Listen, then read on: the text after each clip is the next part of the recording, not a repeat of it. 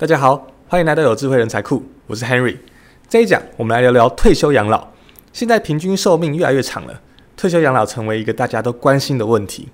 大家都在讨论有多少钱才能退休呢？年纪大了生了病该怎么办？想要为退休养老做点准备，却又不知道从何开始。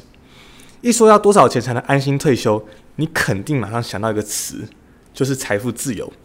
有多少钱才算财富自由呢？其实实际调查下来，还真的有一个数字。网络上许多传言都表示，以台北来说，至少要三千万元。这个财富自由还只是一个入门级的。一听这个数字，你肯定抓狂了。没那么多钱就不能退休吗？其实退休这个账不能这么算。二零二一年我们国家平均月薪资是五万五千七百五十四元。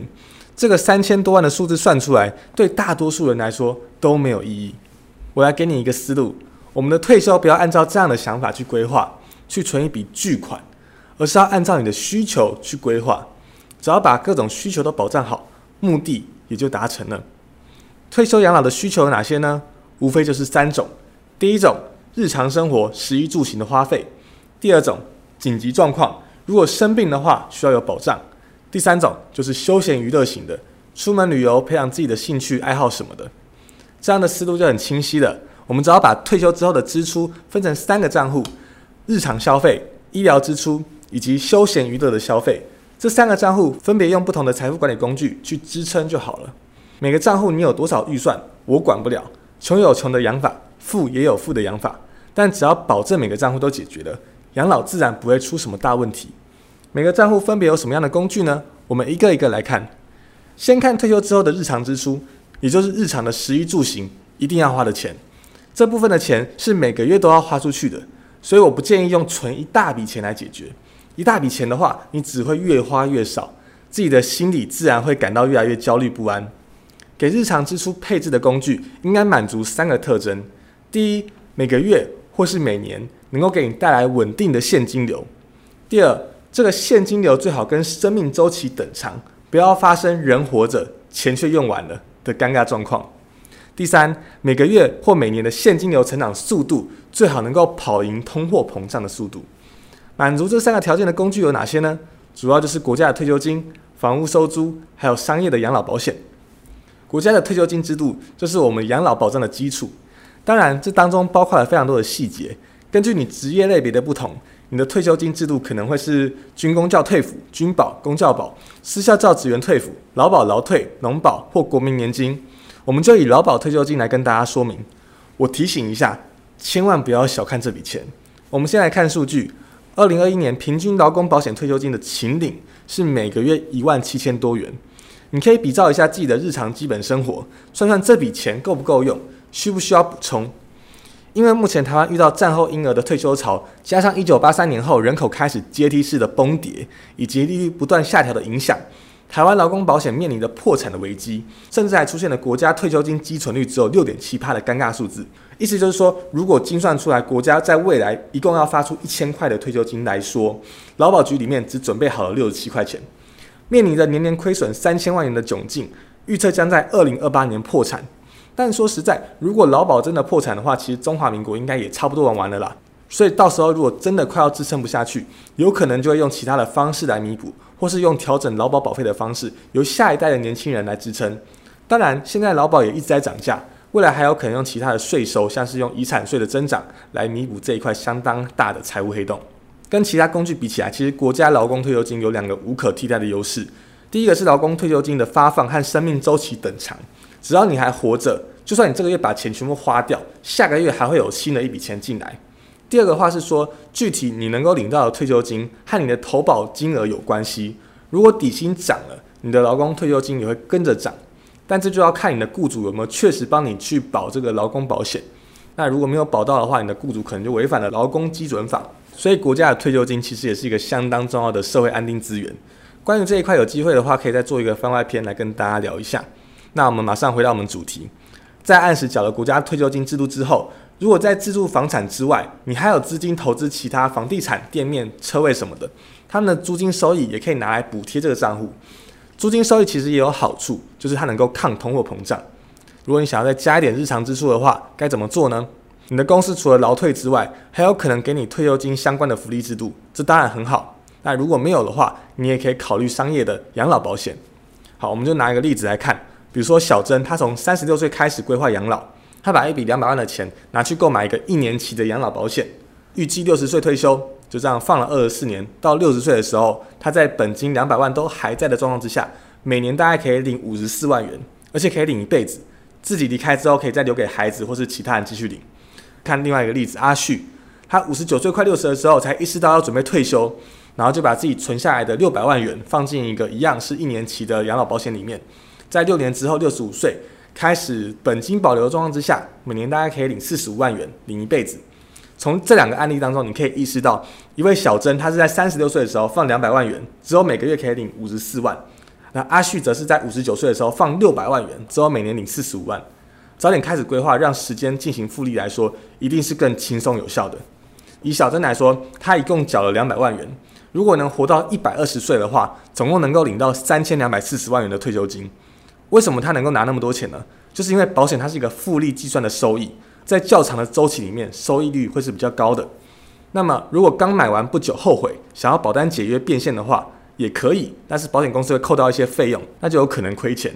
流动性差，这本来就是一个缺点，但在养老金这件事情上面，反而可能是一个优点，相当于强制储蓄，而且保险是复利滚息。前几年投资收益甚至跑不赢银行的存款，但它的高收益真的是要放到五到十年之后，好，或者越长期才能越看得出来。所以，如果你买了商业的养老保险，这笔钱大概都是用来专款专用，也就是退休。那讲了这么多，刚刚讲的商业养老保险其实也不是台湾所谓的储蓄险，那其实也是有差的。我们在下一讲也会稍微提到储蓄险它的功能大概是用来做什么的。好，在日常开支差不多安排好之后，我们就来看看应急的钱。人老了就得有一笔钱来应急，可是面对疾病根本就预测不了这个花费是多少。那这部分的钱因为是急用，所以一定要强调它的安全，哪怕收益真的蛮低的也没事，就是不要拿这笔钱去搞股票、搞基金这些高风险的操作。存在银行里面其实是比较适合的。银行存款它的优点就是安全、流动性好，缺点就是利息会比较低，基本上跑不赢通货膨胀。从民国七十年到现在，我们国家年化的通货膨胀率大概是一点六趴。比起现在银行一年的定期利率大概是一点零三五趴，不过只要存钱的时候用上一些技巧，也有机会帮你提高收益。其实应急不能只靠储蓄，我在人身风险管理那一讲都说过了。如果你年轻的时候保险已经规划好了，退休就可以变得比较从容。但是如果你年轻的时候没有好好规划，年纪大了已经太贵买不了了，那你可以给自己投保一些像实支实付医疗、实支实付意外来进行弥补。或者说，如果你已经有体况，没有办法购买保险的情况之下，就需要在应急支出这一块做更高的配置来进行预防。日常支出没有问题，应急的钱也安排好了，剩下的钱就是你的休闲娱乐，可以拿去发展一些兴趣爱好，或者是说出门旅游什么的。好，这部分的钱它的弹性特别大，也可以承受一定程度的风险。比如说做一点基金或股票的定期定额，把闲钱放在里面，天天看收益，就当做是打麻将了。收益好的时候，可以给自己一些奖励。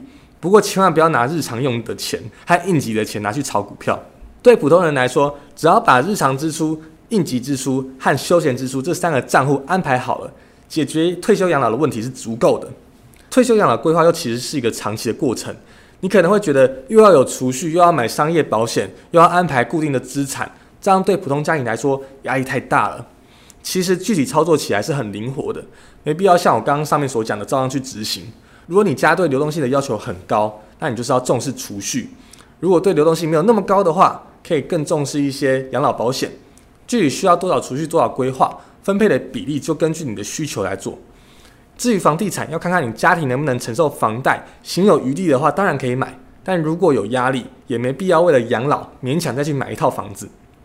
退休养老其实是一个很长期的过程，你并不需要追求这些所有的安排一步到位。而是可以根据家庭的经济状况，一点一点稳进的来。好，给退休养老准备的钱规划的差不多了，我在这里给你一个提醒，就是退休养老的钱是怎么花出去的。很多人以为退休养老的钱从头到尾都一样，就是每个月固定花这些钱，其实不是。我们退休养老大概会分成三个阶段，越往后花的会越凶。过去的人寿命没有那么长，花了二十年接受教育，三十多年去工作，留给自己的退休养老时间可能就十多年，一转眼就过去了。但我们现在都说百岁人生，人的寿命明显变长了。退休养老的时间也开始延到了三四十年以上。在这么长的时间里面，退休养老就因此分成了三个阶段：自由养老、居家养老和介入式养老。每个阶段要花的钱是不平均的。我不知道你打算几岁的时候退休，就拿大多数人的情况，六十岁退休来看一下。第一阶段自由养老，夫妻俩六十到七十岁，手里有钱，身体健康，不需要别人照顾，在疾病上面也没有安排很多的支出。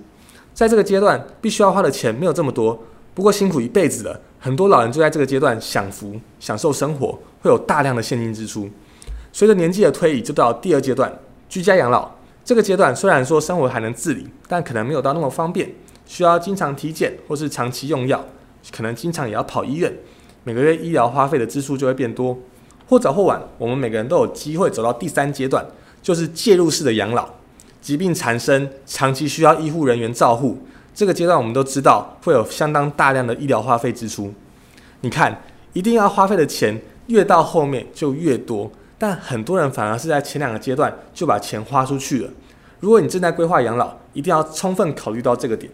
如果你的父母正在养老的阶段，也一定要提醒一下他们，做好合理的规划。好，来总结一下，聪明养老的关键不在于你存了多少钱，而在于你每个养老阶段的需求都能够得到合理的安排。对于大多数人来说，利用不同的工具安排好日常支出、紧急支出和休闲支出三个账户，养老的压力就没有这么大了。听了这一讲，你打算怎么开始筹备未来的退休养老呢？下一讲我们来讲一个很特别的话题——财富传承。怎么把这一辈子赚取的财富传给下一代？我是 Henry，我们下期再见，拜拜。